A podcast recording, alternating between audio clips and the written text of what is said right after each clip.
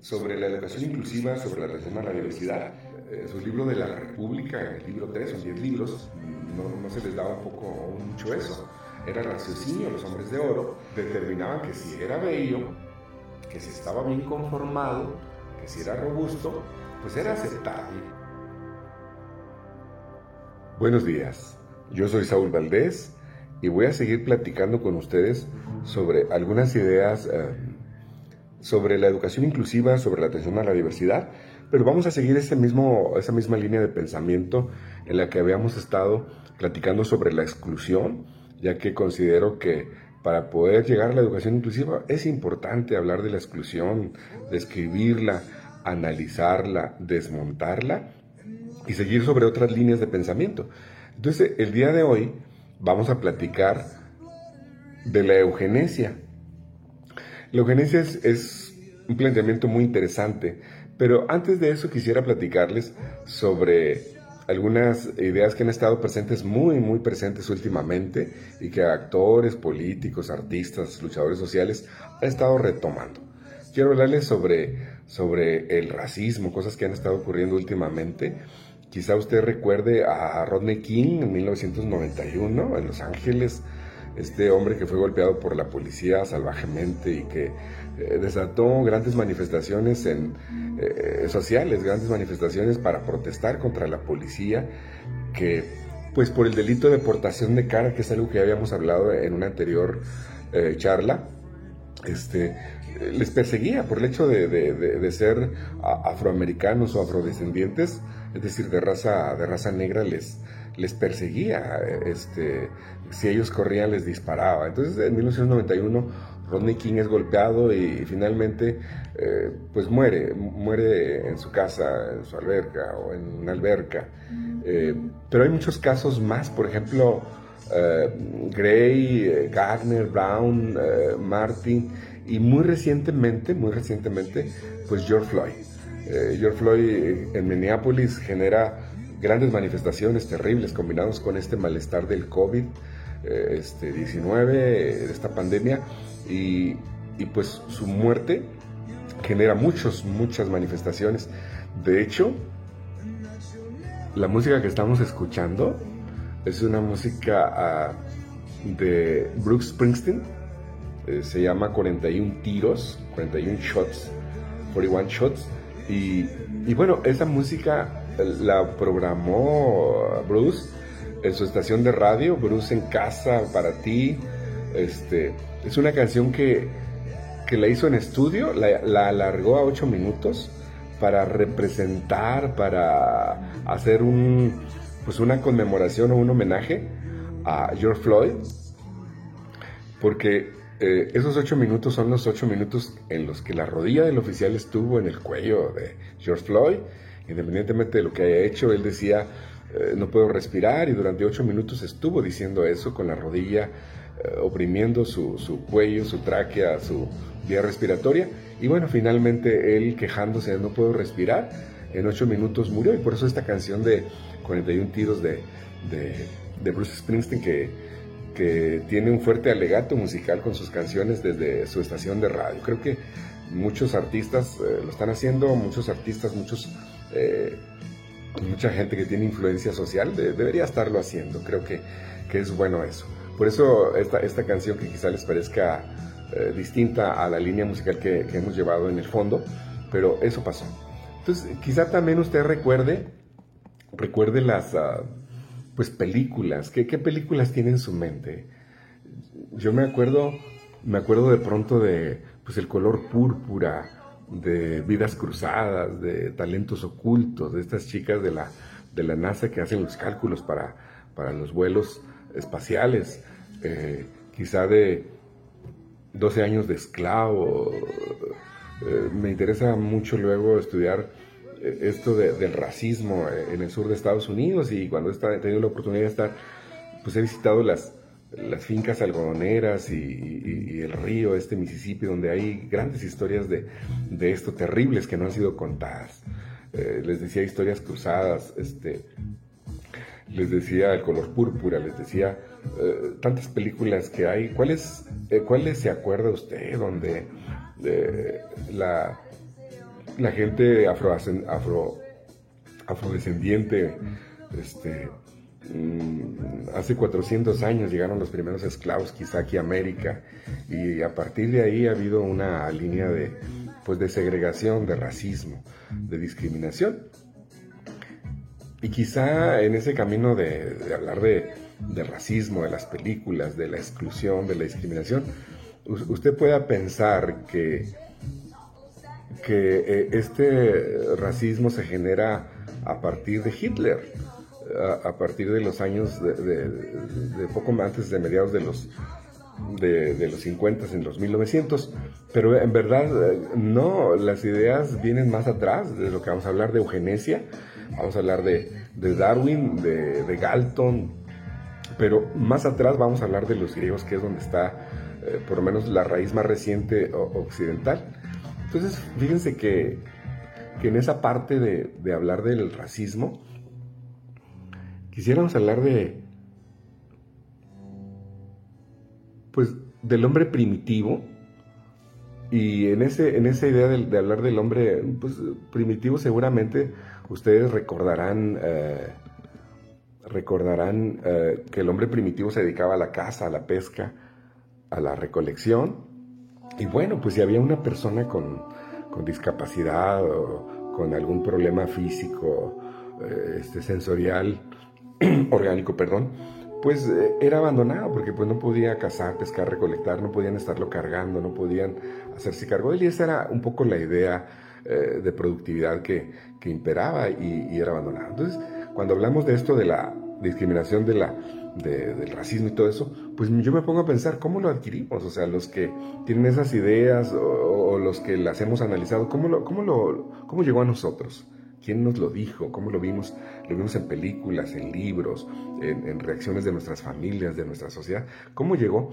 Y, bueno, y luego cómo lo acomodamos, o sea, cómo queda acomodado en nosotros y cómo actuamos en la vida cotidiana. O sea, recordarán que Diógenes estaba pues crítico de que la gente trataba de actuar eh, convencionalmente, o sea, cómo era lo convencional y no cómo era lo correcto.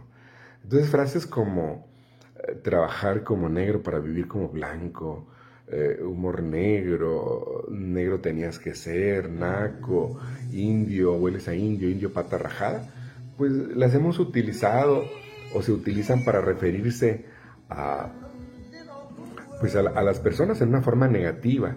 El problema es que a través de ese lenguaje pues las vamos, las vamos naturalizando y, y, las interiorizamos y, luego las actuamos. Entonces, esa parte, bueno, pues habría que eh, analizarla. Entonces, eh, sería bueno ah, entonces hablar sobre este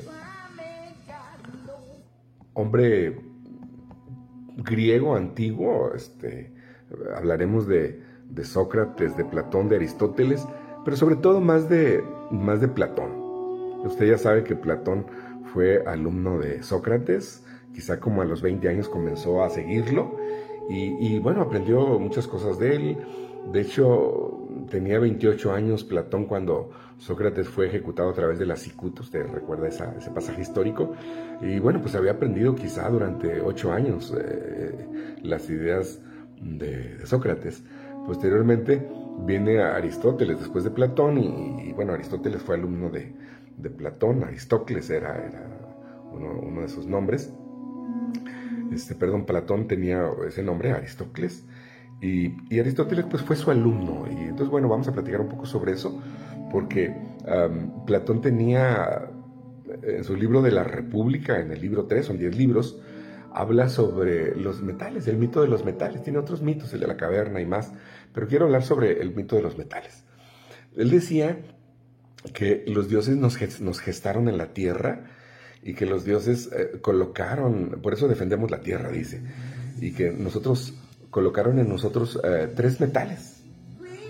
Colocaron oro, colocaron ah, plata y colocaron bronce o hierro. Eh, si quiere vamos a quedarnos con el hierro para que la diferencia sea más marcada. Entonces, en el mito de los metales, Platón dice que los dioses pusieron oro, pusieron plata, pusieron hierro en nosotros y que alguno de esos metales predomina.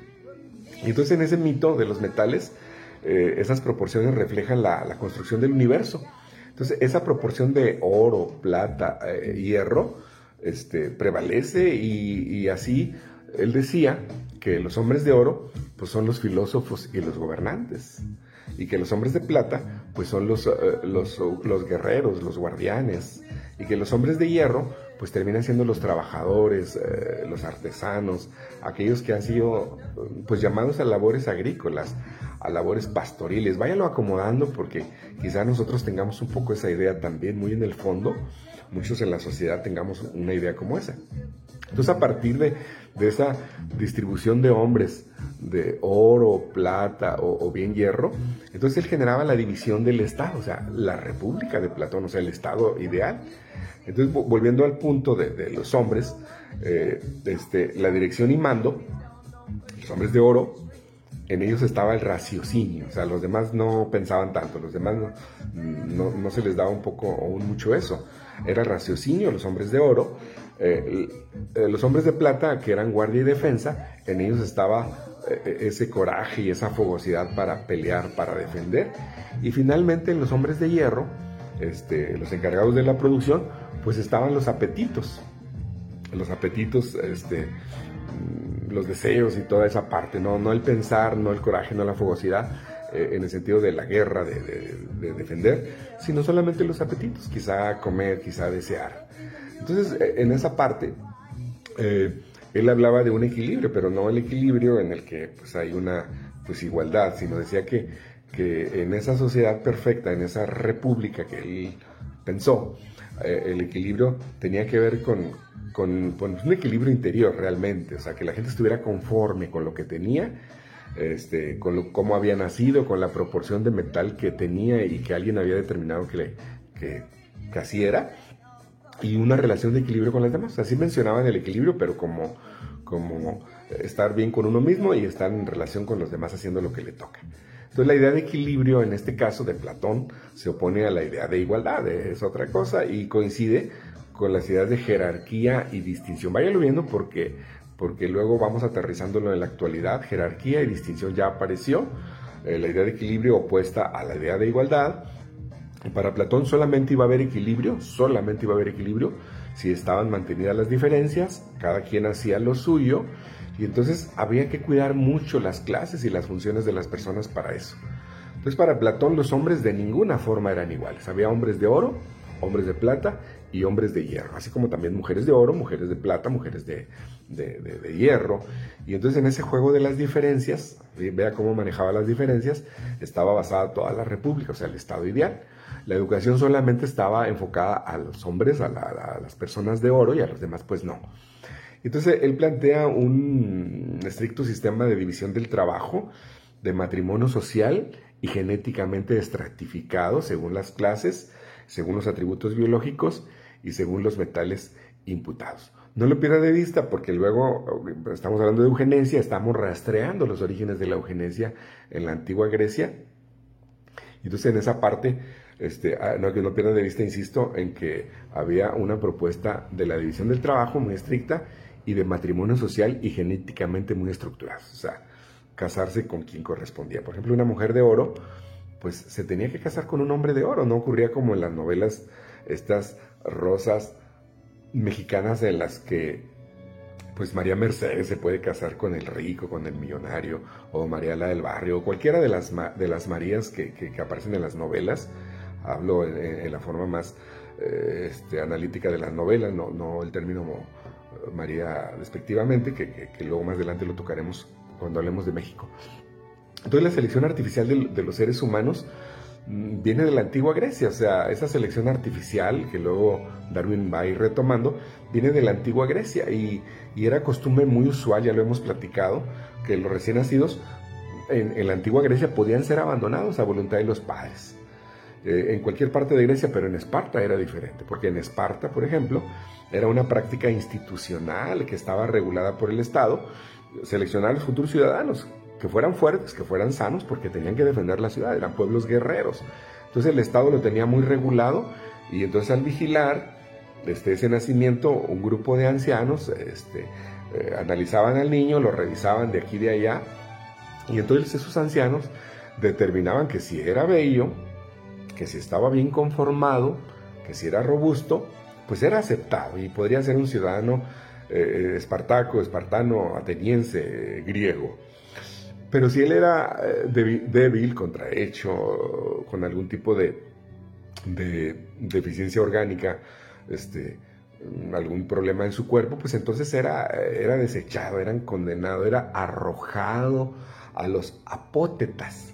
Apótetas es una palabra que no, no habíamos utilizado en nuestras charlas, pero Apótetas era un espacio del monte Taijet, un, espacio como, como un relleno sanitario, como un basurero, donde iban los depósitos de los residuos, la basura, por ejemplo. Entonces ahí los aventaban, aún con vida, este, o a veces ya muertos.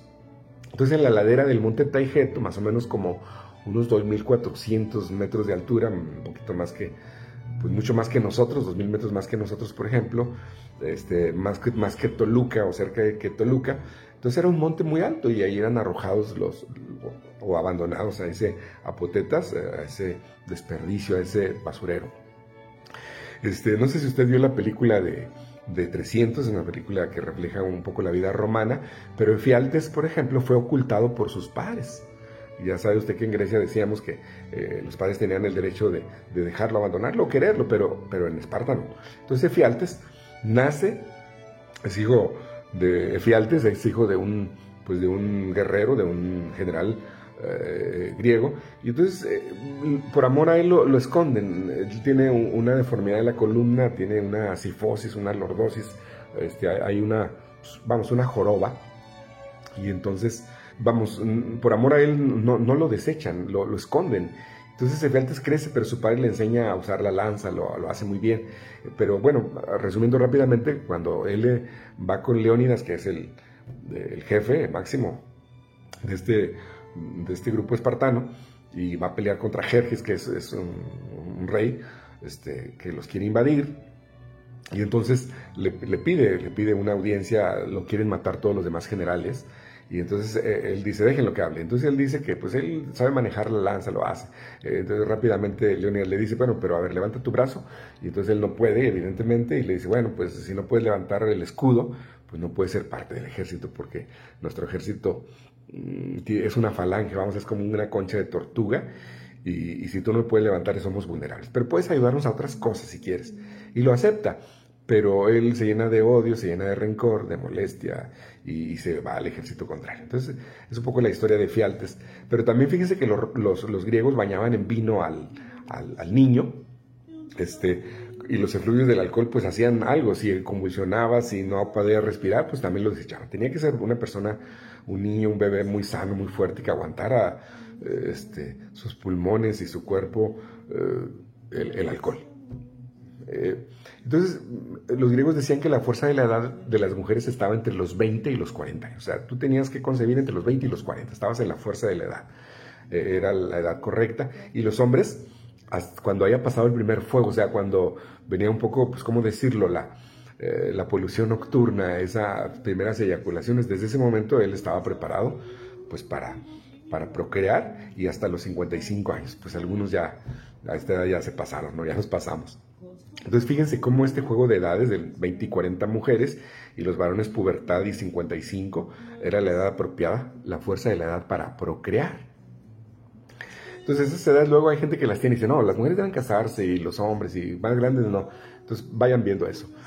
Pero luego estamos hablando de, Aristóteles en la, en la, perdón, de Platón en la República, en su libro este tercero. Y, bueno, su alumno Aristóteles eh, escribe un libro que se llama La Política y es en ese libro Aristóteles secunda a su maestro, su maestro Platón, y considera natural eh, matar a las, o criar a los hijos, matarlos o criarlos de determinada forma. Entonces él dice así claramente, textualmente, que la ley debe prohibir que se críe cosa alguna tarada o monstruosa. Tarada o monstruosa, es como lo dice Aristóteles. Evidentemente, pues vamos a hacer, estamos haciendo un análisis de algunas ideas de ellos, no, es un juicio terrible sobre tantas cosas buenas que dejaron o tantas cosas interesantes que nos permitieron mejorar Occidente o analizarlo o, la sabiduría y todo esto. Pero estas ideas las queríamos ah, analizar por la eugenesia. Entonces, ya yendo más rápido en esto, los romanos arrojaban a los niños deformes eh, desde la roca Tarpeia, que era un promontorio más o menos en el centro de, de, Roma, cerca del Capitolio, y esa roca también, aparte de que ahí los golpeaban o los aventaban, era utilizada para ejecutar a los delincuentes, a los traidores. Entonces ya entrando en la selección artificial de los seres humanos, que fue sugerida desde épocas muy antiguas, desde Platón por lo menos, pero la versión moderna de esta selección natural este, fue formulada por Francis Galton en 1865 y significa que se aplican las leyes biológicas de la herencia para perfeccionar a los seres humanos, o sea, ir mejorándolos, todo eso de discapacidad, de, enfermedades, de defectos, no, no, no, no era bueno. Galton decía que la, la, especie humana se podía perfeccionar. Entonces, ¿qué es la eugenesia? Bueno, pues la eugenesia es una filosofía social que defiende esa mejora de los rasgos hereditarios mediante muchas formas de intervención, manipulada sobre todo, y, métodos selectivos. Entonces, esta selección artificial sugerida este, eh, en las leyes biológicas por Galton, pues fue el pretexto para muchas formas de, discriminación. Entonces, aquí aparece el darwinismo social, que, no es exactamente de Darwin, de hecho Darwin rechazaba el racismo, era un tipo muy, muy, educado, muy refinado, eh, pero el darwinismo social se apoya en la teoría de la selección natural de, Darwin y, pues tiene, busca aplicarlo a las comunidades humanas, ya se había aplicado a animales, se aplicaba a semillas y busca que, que esa selección natural, artificial, de la antigüedad, pues se aplique a los seres humanos. Entonces aparece en escena un filósofo, Spencer, Herbert Spencer. Spencer empezó a hablar de la supervivencia del más apto, como, como en la sociedad primitiva, en la competencia por los recursos y puestos, porque Malthus, Malthus eh, en el malthusianismo se había dicho que, que la producción se iba a bajar, que iba a haber mucha población y que íbamos a competir por eso. Claro, sí ocurre este, competencia por recursos y puestos. Entonces Spencer tenía visiones políticas muy extremas y, y despreciaba los programas gubernamentales de, de cualquier tipo que fueran enfocados a, a ayudar a los pobres. O sea, cualquier programa que quisiera ayudar a los pobres era despreciado por Spencer, que en esta idea de darwinismo social, en esta idea también basada en Francis Galton de la selección natural, de la supervivencia del más, del más apto. Entonces, el, darwinismo social empieza a tener tonos de racismo, no científico.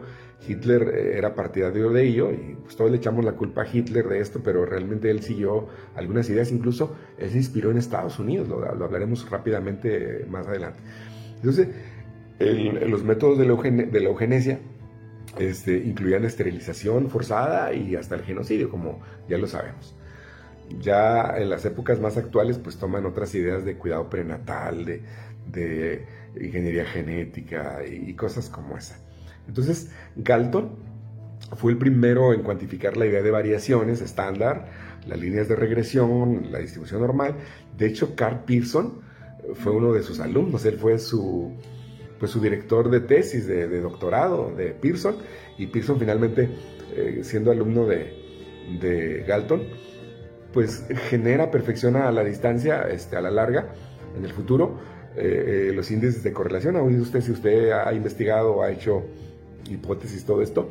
Pues se acordará del índice de correlación, la R. Pearson. Bueno, pues es de Carl Pearson y Carl Pearson es es eh, alumno o fue alumno de, Galton. Entonces Galton no respetaba al hombre promedio. La gente actualmente dice, ah, pues el, alumno promedio, ah, el hombre promedio, viendo el que más o menos funciona como, como convencionalmente se espera. Bueno, Galton no respetaba al hombre promedio, lo despreciaba, lo, consideraba mediocre realmente. Galton y Pearson entonces desarrollan un enfoque eh, biométrico de la eugenesia, biométrico, o sea, medir cosas este, para poder determinar que sí, que no eh, en las personas.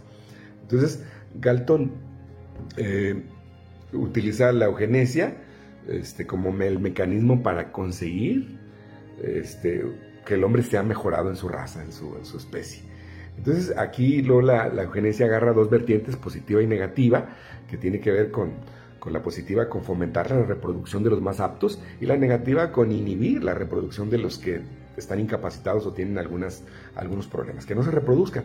Entonces, entre 1860 y 1870, Galton sistematiza todas sus ideas, pero todo eso fue resultado de haber leído El origen de las especies de Carlos Darwin, que era su primo. En 1859 Galton eh, lee este libro de su primo, El origen de las especies, un librazo que arrancó con 1250 ejemplares. Lo lee en 1859 y para 1860 y en esa década siguiente empieza a sistematizar todas sus ideas. Darwin, como decía, no creía realmente en la, en la eugenesia. Eh, estaba un poquito, sí, atento, pero no, no, en el racismo realmente. Por eso, cuando él analiza a Julia Pastrana, él dice, pues es una mujer refinada, pero no le veo que tenga que ver con la evolución. De hecho, Darwin consideraba que las mujeres eran inferiores y solamente reconocía un poco a su hija Henriette, Henriette, que le ayudó a, pues, a pulir sus escritos. Entonces, en el, eh, con ese texto de Darwin, Galton comienza a alegar que que los mecanismos de selección natural los frustra, el ser humano, la civilización los frustra, que, los echa a perder, que dejen que la civilización avance y que deje morir y que deje que los pobres y los débiles y los enfermos se mueran. Entonces él echa la culpa a la civilización moderna de que está frustrando la selección natural.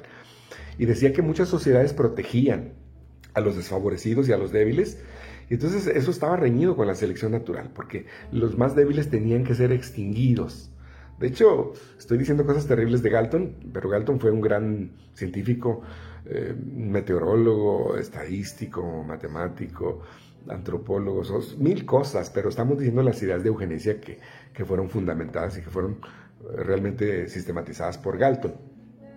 Él pensó que si cambiaba las políticas sociales, se podría salvar a la sociedad de entrar en reversa hacia la mediocridad.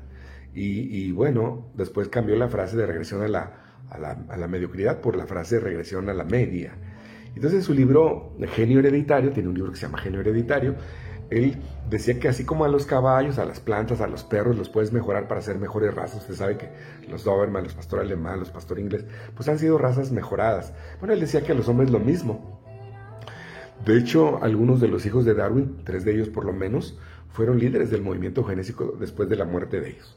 Acá en América, Alejandro Graham Bell, por ejemplo, en 1881, hace una investigación sobre, sobre, en una isla, sobre, descubre que hay gente sorda y empieza a investigar. Y entonces él, en, 1881, hace esa investigación y entonces comienza a decir que, los sordos no deben reproducirse, que, que las escuelas internado donde hay sordos se van a convertir en, en focos de crianza para una raza humana sorda. Terrible esto, pero finalmente lo dice y él estaba casado con una persona sorda. Luego, en Estados Unidos, pues comienzan a venir leyes en 1896, de hecho es un año en que nace Piaget y Vygotsky, leyes para atajar esto de, de, la, pues de la fertilidad de las personas con discapacidad. Entonces, más o menos en el 34, 1934 y 37, Mengele, Mengele este, uno de los científicos nazis, este, esteriliza más o menos como unas 400 mil mujeres, eh, pues sin su consentimiento, y entonces comienzan a, promover la eugenesia positiva, es decir, que las mujeres más buenas, más aptas, más inteligentes, de mejor eh, estructura física, eh, tengan hijos con los mejores oficiales este, de la SS. Entonces comienza a ocurrir eso, eh, la etapa de mayor esterilización ocurrió más o menos en California, este, entre 1927 y 63. De hecho, empieza a haber en el sur de Estados Unidos eh, concursos de la familia modelo, así como se premiaba el que criaba la mejor vaca, la mejor, el mejor cerdo, el mejor pastel y todo eso. Bueno, empezó a ver la, familia más bonita, la familia que tenía mejor estructura, los más guapos, los más... Y, y bueno, decía que todos le echábamos la culpa a Hitler, pero finalmente en los juicios de Nuremberg cuando son juzgados todos los oficiales, pues ellos dicen, nosotros simplemente nos inspiramos en, los experimentos y en las ideas de Estados Unidos. Terrible esto. Entonces, a nivel internacional, por ejemplo, Canadá, Suecia, Australia, Reino Unido, Noruega, Francia, Finlandia, Dinamarca, Islandia, Estonia, Suiza, este, pues practican la eugenesia, esterilizando. Este, en Singapur lo hacen al contrario, en Singapur buscan que los jóvenes universitarios este, se casen pronto, procreen para, para ver si esto funciona en la eugenesia positiva.